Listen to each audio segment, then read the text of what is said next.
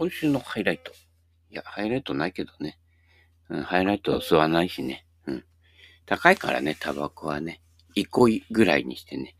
昔、憩いとかね、ゴールデンバットとかね。俺らの頃でも、5、60円ぐらいじゃなかったかね。ハイライトが120円ぐらいそのうち、あれよあれよという間に上がってね、その倍ぐらいになったと思ったらね、今はね、それこそね、お風呂屋さん行ける値段だからね。じゃあ、お風呂屋さん行こうかな。うん。あまり俺も喉が弱いんでね、えー、30代でね、タバコをやめました。うん。私は、これでタバコじゃなくてね、うん。あやっぱり、あのー、酒はやめてません。はい、そうですね。はい。えー、ということで、昨日は、えー、セベのオープンコンペですね。B、えー、っと、なんだっけ ?BSO とか書いてあったからね。最初 BSO って書いてあった。BS オープンとか書いてあったから、なんだろうと思った。BS、狂牛病？みたいなさ、あれは BSE だっけ？なんだっけ？もう略されるとわかんないからね。うん。あの、石橋工業主催みたいな感じでね、大防球競技大会みたいな感じで、ね、戦時中かって話ですけれどもね。はい。ゴルフのことを昔ね、戦時中、ゴルフって言わないで棒球って言ったんですね。棒で球を打つからですね。はい。そういったことでね、えー、昔思い出してね、はい。えー、今当たり前と思ってるものがなかった時代ですからね。はい。うちのね、親父とかもね、えー、えー、じいちゃんとかもね、えー、戦争取られてね、親父はギギリ助かってんですけどね、あの、じいちゃんとかはね、えー、二度戦争行きましたからね。あれ、ね、行ってね、戦地で死んでたら今ここに俺はいないっていう話ですからね。何がどう展開するかわかりませんよ。はい。そういったことでね、えー、みな、未来につながるワンストロークを。はい。今このショットだけいいショット打とうとしてるでしょ。だからつながりがないんですよ。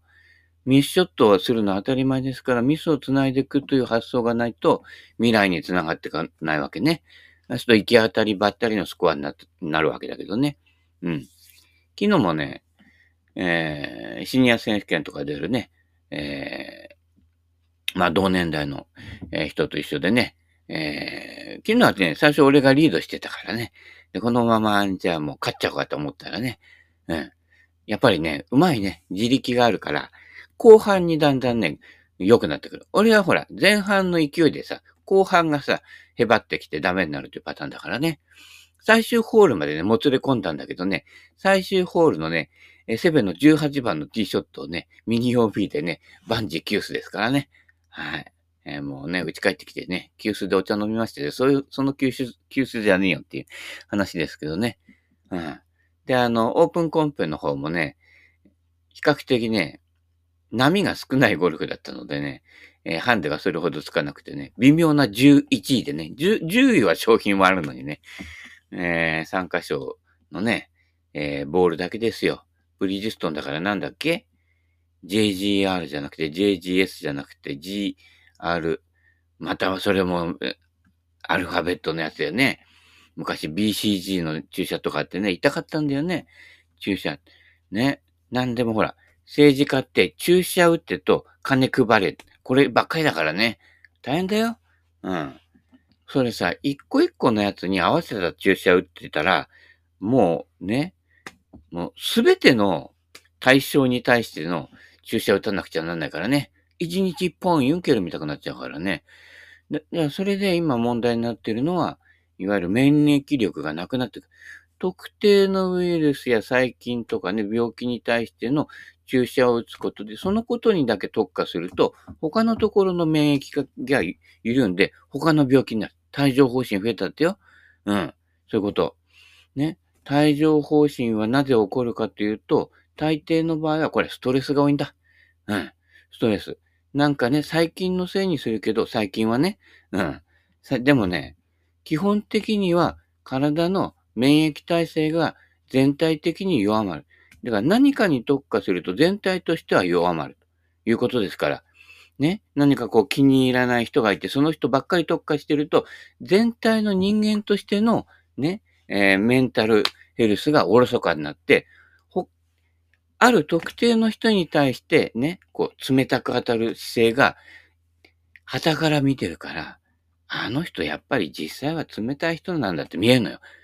そうだよね。嫌いな人に対して冷たくしてるんだから、ね、もし、ね、私があなたの仲間でない宣言をしたら、あの人は多分同じぐらい私に対しても冷たくなるって想像がつくわけね。はい。だからね、一貫性を持ってください。はい。えー、ね。すべて平均の法則、それからね、えー、スピリチュアルで言うと鏡写しの法則があって、そうすると、あなたが特定の対象に対して取った行動は、必ず他の人にも当てはまる場合が出てくると。つまり、あなたの狭い枠の中で考えている価値観で判断すると、その他の外側の人たちっていうのは、いいように扱われるわけね。これ恐ろしいよ。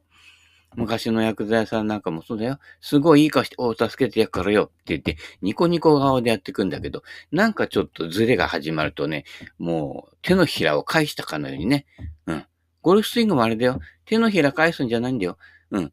全体の流れとして自然に帰るように振るのがいいんだよ。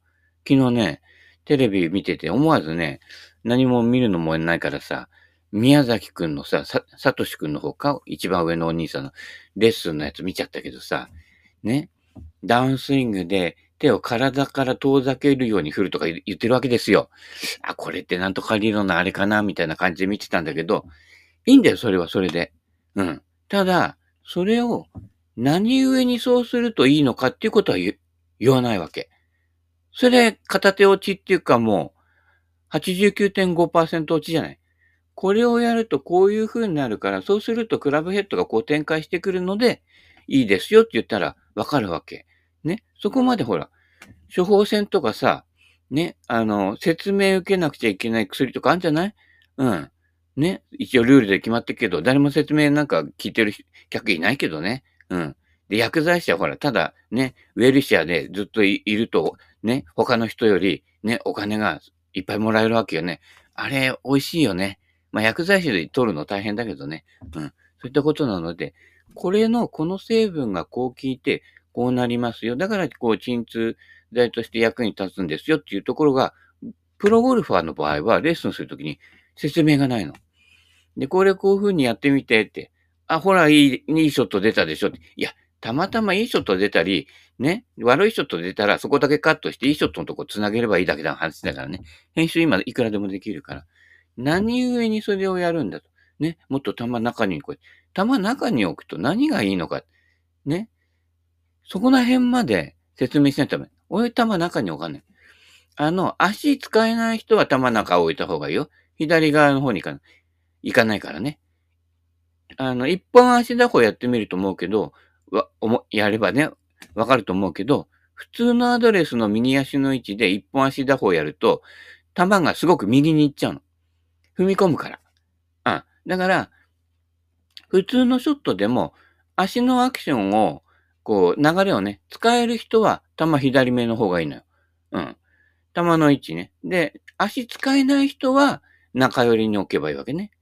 それでも、お面と体の正面にクラブを置いて、置いたところより右には置かないから、真ん中、体の真ん中の位置からは、よりは、右に置くことは、絶対ないね。私の場合なんか絶対ないよね。うん。低い球打つときでも球左に置いてるからね。左左に乗っていくから左に抜けるから、えー、ロフトが増や、増やさないで左に抜けるので、そう。だ低い球打つときは左に抜くんですよ。ともりさん。ともりさんのフィニッシュ見た？手の位置よりクラブヘッドの位置の方が高いフィニッシュになるわけ。昔以上言うとトレビノみたいにね、テキサスのね、風の強いところとかね、で育ってるわけでしょ？ともりさん沖縄だからね、風ビュービュー、カジャ、カジャグーグーですよ。そうすると、手の位置を低く旋回してるので、手の位置は低いんだけど、クラブセットは最後にヒュンと回ってくるので、その手の位置より高い位置にクラブヘッドがヒュンと上がるわけね。で、グリップの位置は低いという。で、これがこう、えー、低い球を打つ秘訣で、ね、誰かがあの、ケーマンボールでショートコース待ってたけど、ケーマンボールって、あの、ドライバーとか、フェアウェイウッドとか長いクラブで打つとスピン量かか、かかりすぎちゃうね。だから、例えば松山秀樹くんがフルショットしても、俺といくらも変わんないの。ケーマンボールで大事なのはヘッドスピードというよりかはスピンコントロールなのね。うん。だからドライバーとか持った時に、スピン量を減らすように振るっていうのは、ケーマンボールで覚えるとわかるよ。うん。だからヘッドスピードの速い人は、スピン量を減らすと全体の距離が伸びるから、ヘッドスピード遅い人はダメだよ。よヘッドスピード40前後の人は、ある程度スピン量があって、糸巻きボール使った方が滞空時間長くなるからね。うん。これ検証済みだからね。うん。ヘッドスピード40代前半の人は、えー、今時のチタンクラブで、えー、糸巻きボールの、糸巻き後期のね、ボールを打つと一番キャリーが出るというね。本当ですよ。ただ、ね、しゃくり上げたりとか、スピン量が非常に増えるようなスイングしてる人は飛ばないです。だから糸巻きボール飛ばないなんて言ってる人は、ね、プロゴルファーみたいにヘッドスピードの高い人か、しゃくり上げてる人。で、残念ながらこのカテゴリーに当てはまる人が89.5%だから、で、糸巻きボール飛ばないという風評になるんだけど、あれはスピン量を減らして打つんですよ。だから、パーシモン時代はドライバーのヘッドのやや遠寄りの上で打つわけ。そうすると、いわゆるドロップがかかるような、フォーウェイロールってあの昔のパーシモンは上下左右にラウンドがついてたのね。うん。で、上の方で当たると、ロフ、あの、スピン量が減るように。だから真っ平らじゃないのよ。うん。で、下の方に当たってトップボールになりそうな時は、スピン量で浮かすよう、浮くようになってるわけね。うん。で、トーやヒールで当たった時も、まあ、ギア効果っていうんですかね。あれ、ギア効果かかりすぎると逆に曲がりすぎちゃうんだけど、ね。えー、そうやって真ん中に球が集まってくるようになってたから、実は、パーシモンってすごくコントロールするのに非常にいいクラブなの。で、メタルになっちゃうと、出た方に出たままだけ飛ぶようになるわけだけどね。ただメタル時代の場合は、ヘッドがパーシモンよりも小さいぐらいなので、えー、ヘッドの旋回する、要はヘッド完成モーメントが少ないので、えー、まだコントロールができるという段階だったんだけどね。これがチタンになってでっかくなってくると、出た方向に出たまんま飛ぶということで、で、ね、軽くて速く触れるクラブが多くなったので、プロゴルファーとか使うにはスピン量が増えすぎるので、スピンコントロールっていう発想が生まれて、それでスピンを減らすにはっていうなったのね。それは、ね、ヘッドスピード50近くある人の話で、そうでない人が、あ、そうなんだ、スピン量減らすんだ。ね、で、スピン量のね、飛び系のボールで使えばいいんだって言って、やるけど飛ばないのは、なんで飛ばないのかっていうのは、それはヘッドスピードの速い人向けの理論だから。うん。この辺の一連の関連性を体感するには、ケーマンボールでやると非常によくわかる。うん。そういったことなのでね。で、ケーマンボールって仕入れるのね、難しいから、あの、ライト紹介の100メートル飛ぶボールっていうのがね、えー、まあお店じゃなかなか売ってるところ少なくなったけど、えネットでは買えますのでね。はい。えそれで買ってみてね。はい。言って、ね、やってくださいね。うん。で、スピンコントロール覚えてね。ぐーっと曲げてね。ゴルフ場のネットに当たるような球打たないでね。くださいよ。うん。時にあの、シャンクしてね。ショートコースのネット飛び越えちゃう人とかいるからね。危ないですから。うん。あのね、飛距離はヘッドスピードじゃなくて、スピンコントロール。で、ヘッドスピードの少ない通常のアマチュアの人は逆にスピン量を増やして、キャリーを増やした方が全体の飛距離も飛びます。はい。ね、そうするとアゲンストの時飛ばねえんじゃねえかって言うけど、アゲンストの時は飛ばねえのが当たり前です。そういった時は低い球、ね、ともりさんになって低い球を打つということですよ。うん。おき、いや、ね、お金のある人は沖縄とかね、台湾の淡水のゴルフ場行って風の中やってください。ハワイでもいいよ。うん。でね、うん。風の中のスーバルとか歌いながらやってくださいね。はい。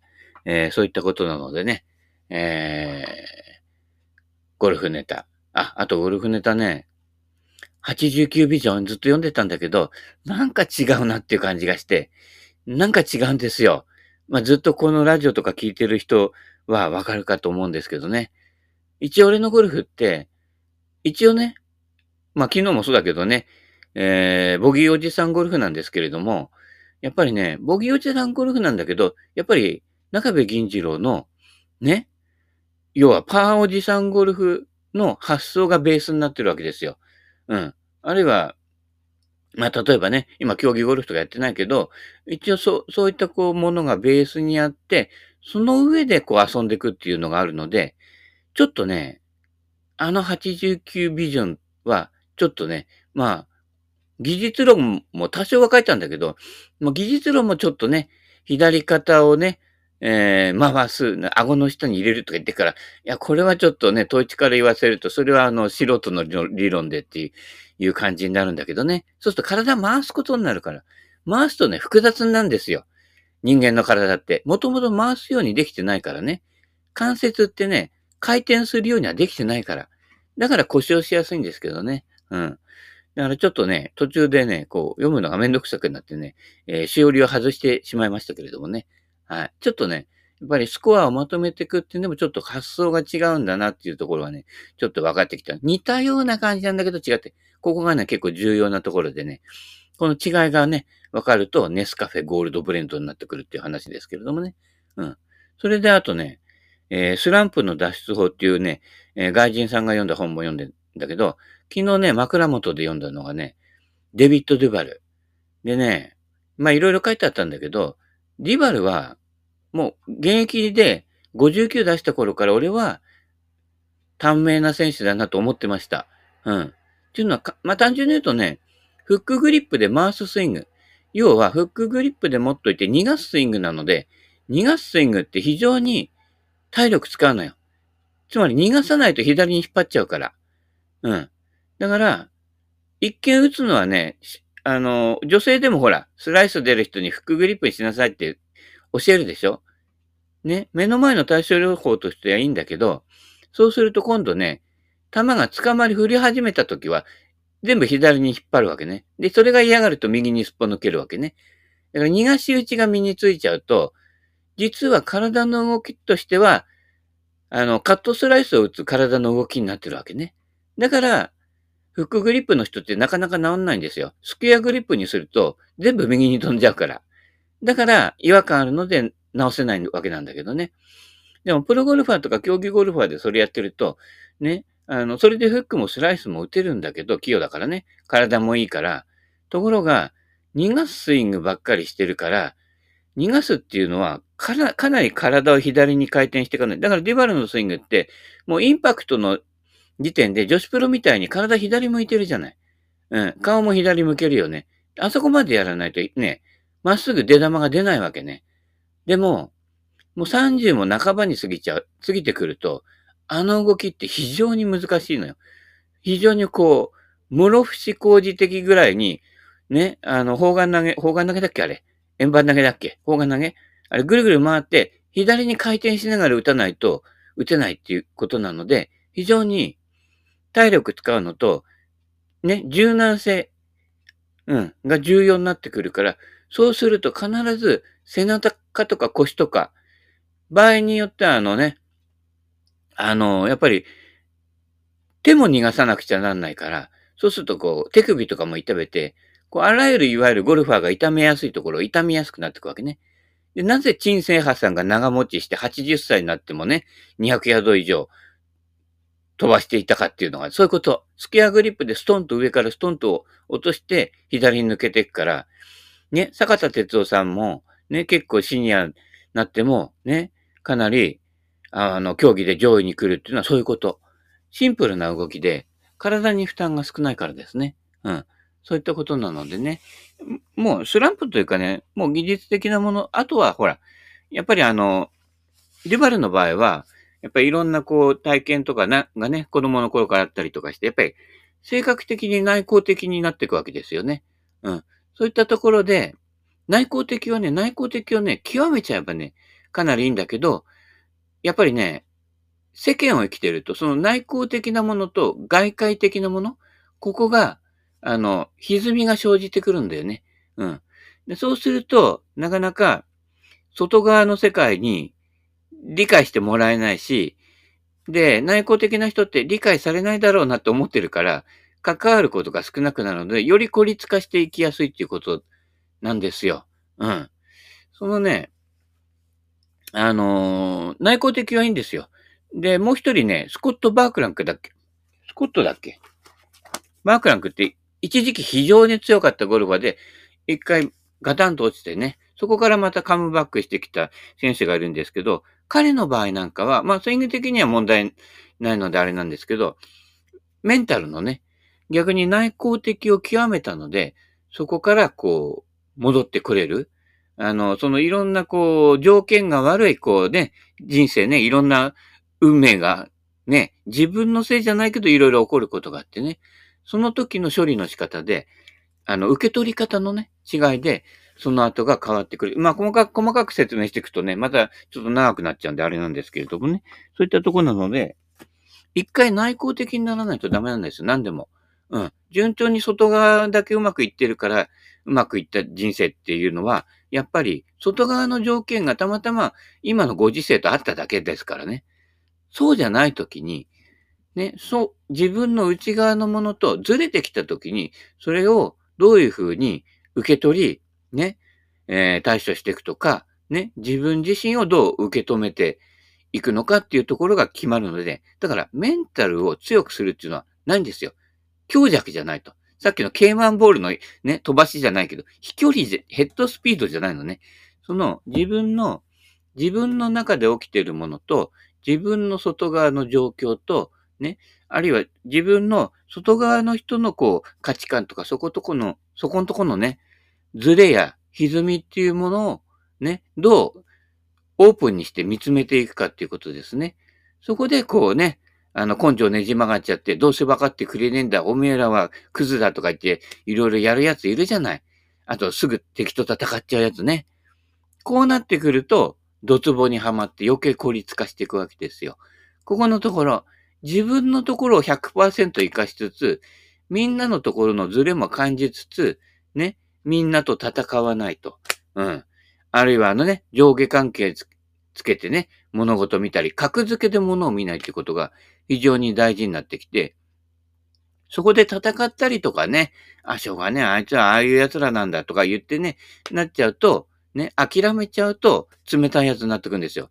ああいう奴らなんだからしょうがねっていうことは、心の中では排除してますからね。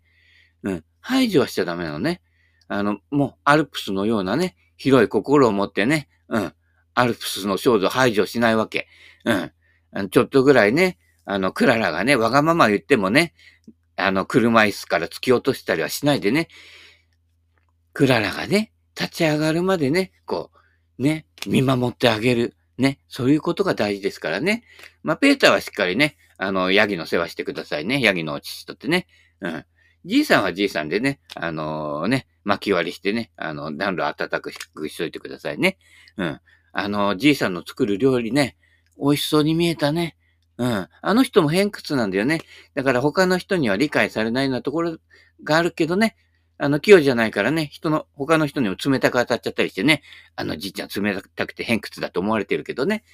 でも、ハイジはね、本当はおじいちゃんは優しい人なのよ、みたいなね、いうことを知ってるわけね。だから、ここの人間関係をね、アルプスの少女ハイジからも学ぶことができるからね。そういったとこですよ。日常のあらゆることからね、学んでください。はい。ただ、もう目の前のことに反応しているだけじゃね、浅い、ね、人間になっちゃうから。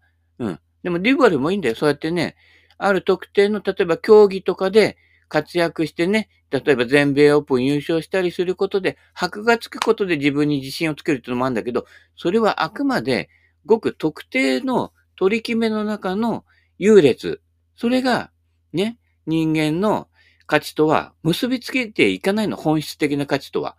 確かに機能的にはすごいよ。努力もしたんだろうけど、ね。それは、まあ、早い話、努力して頑張ると、ある程度のところまではいけるわけ。